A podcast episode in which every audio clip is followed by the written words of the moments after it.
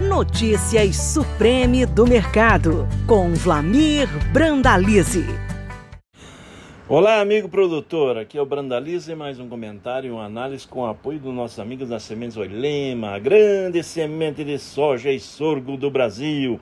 Lembrando, tá, na, tá chegando a hora do plantio do sorgo. O milho vai passando o tempo, tem mais alguns dias, depois é a hora do sorgo. Não esquecer, não plantar muito tarde o milho para não correr riscos. Mas vamos lá. Semana nervosa, começou nervosa a semana. A semana teve é, a visita do presidente Biden na Ucrânia. Isso despertou a fúria do Putin e automaticamente os russos, em sua reunião anual ali do, do governo, automaticamente teve uma, um discurso muito duro do presidente Putin, é, que acabou anunciando lá a suspensão do, do, do, do, acordo, do tratado novo START, que é o Tratado de Redução de Armas Nucleares, criou um, um rebuliço no mercado. Putin também jogou muito pesado, anunciando aí que é impossível vencer a Rússia no campo de batalha, apontando aí que existe uma força militar, uma força de armamento muito forte. Então isso trouxe um, uma pressão muito grande aí no, no começo da semana. Depois nós tivemos uma pressão forte aí de alta no mercado de Chicago na terça-feira, em função de que a seca na Argentina eh, vinha comendo a safra, e no final de semana aí do feriadão tivemos geada sobre as lavouras da Argentina. E com isso, os novos dados aí apontados pela Bolsa de Rosário eh, indicam agora 34 milhões e meio de toneladas de soja na, na Argentina. A estimativa anterior aí das últimas semanas era 37 e a estimativa inicial do potencial da safra era 49. Então veja que houve caiu caiu muito aí, né? Quase 15 milhões de toneladas a menos frente ao potencial inicial.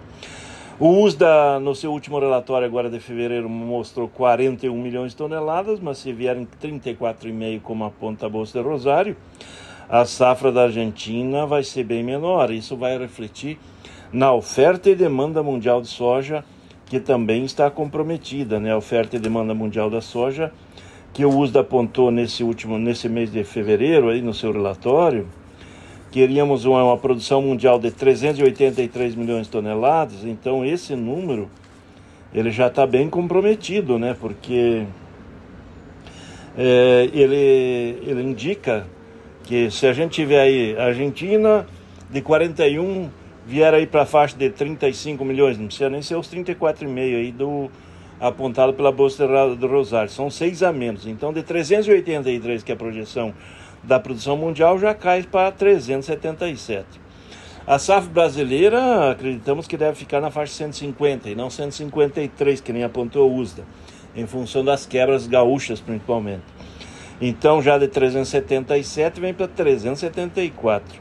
A demanda mundial certamente vai ser muito maior que essa. Então, a é queda no estoque mundial acabou dando um fôlego para as cotações lá em Chicago, que seguem trabalhando aí acima de 15,20, 15,30, chegou acima de 15,40 aí na última terça-feira e mercado firme. Enquanto isso, aqui no Brasil, a colheita segue a todo vapor, os dados ali de sorriso já apontam praticamente 93% colhido e média ali naquela região de mais de 3.800 quilos por hectare, fechando a safra praticamente.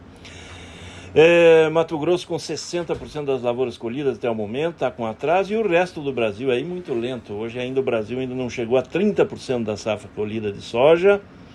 E Paraná, São Paulo, Mato Grosso do Sul, Goiás, todos com problemas com chuvas em excesso e atrapalhando o ritmo da colheita. Provavelmente nos próximos dias vamos ter uma corrida forte na colheita. E aí é mais pressão sobre os fretes. Os fretes já subiram, mas vamos ter mais pressão aí sobre os fretes. Então, esse é o ponto importante. Mas o ponto a favor aí é a questão da quebra, contínua quebra da safra da Argentina, que vai dando suporte ao mercado de Chicago, que tem se mantido aí nos meses até julho acima de 15 dólares do bucho, cotações boas. Temos aí na nesta última próximos dias aí, quinta e sexta-feira da semana, o Outlook Forum, é, onde que teremos aí os dados aí do que os americanos devem plantar da safra de soja e milho. É, isso é um quadro também que vai influenciar as cotações nos próximos dias e na próxima semana. Mercado brasileiro segue com um negócio bastante lento, aí pouco mais de 30% da safra negociada, quando o normal seria mais de 50%. Isso é importante aí porque vai ter muita oferta de soja à frente. Mercado do milho também segue de olho nesses problemas de clima, a safra também comprometida na Argentina, tudo isso afetando aí o potencial é, o potencial do, da oferta mundial, né? A safra da Argentina, é, segundo a Bolsa do Rosário também, ela vinha com um potencial inicial de 51 milhões e 100 mil toneladas, agora já fala em, 42 milhões e meio, ou uma queda grande. O potencial de exportação despencando rapidamente, né? Então, se aponta aí na faixa de 27 milhões e meio de toneladas, aí é o potencial da Argentina. O USDA apontou 35 milhões de toneladas de milho de potencial de exportação. São 7 milhões a menos e meio de toneladas. Lembrando que a guerra lá na Ucrânia segue. A safra da Ucrânia provavelmente não vai ficar muito além de 20 milhões de toneladas, eles vão ter pouco para exportar. E o janelão da safra brasileira aí, o potencial do Brasil, né? Do Brasil de exportar muito milho dessa safrinha e das próximas, né? Então, o ambiente brasileiro está bem tranquilo e favorável. Mas no momento, mercadão lá de Chicago do milho aí, pouco abaixo de 6,80 o bushel, e a mesma coisa acontecendo com a soja, né? Com os níveis da soja aí em patamares aí de, de perto dos 15 dólares e 40, um pouco abaixo aí nos meses seguintes, mantendo cotações bastante atrativas aí para que eles fazem rede de proteção para garantir esses níveis é, lá em, nas posições aí para a soja continua com boas cotações em dólar, né? então a relação de troca está boa nesse momento aí e vamos ver o que vem pela frente aí da safra americana. O inverno nos Estados Unidos continua duro, alongado no hemisfério norte. Esse é um problema para eles. A janela agrícola vai ser mais apertada nesta nova temporada. E aqui no Brasil, colheita deve ganhar ritmo nos próximos dias. É isso aí, amigo produtor. Aqui foi o Brandalize. Mais um comentário, uma análise com apoio dos nossos amigos da Sementes Oilema, a grande semente de soja e sorgo do Brasil. Um grande abraço a todos e até o próximo.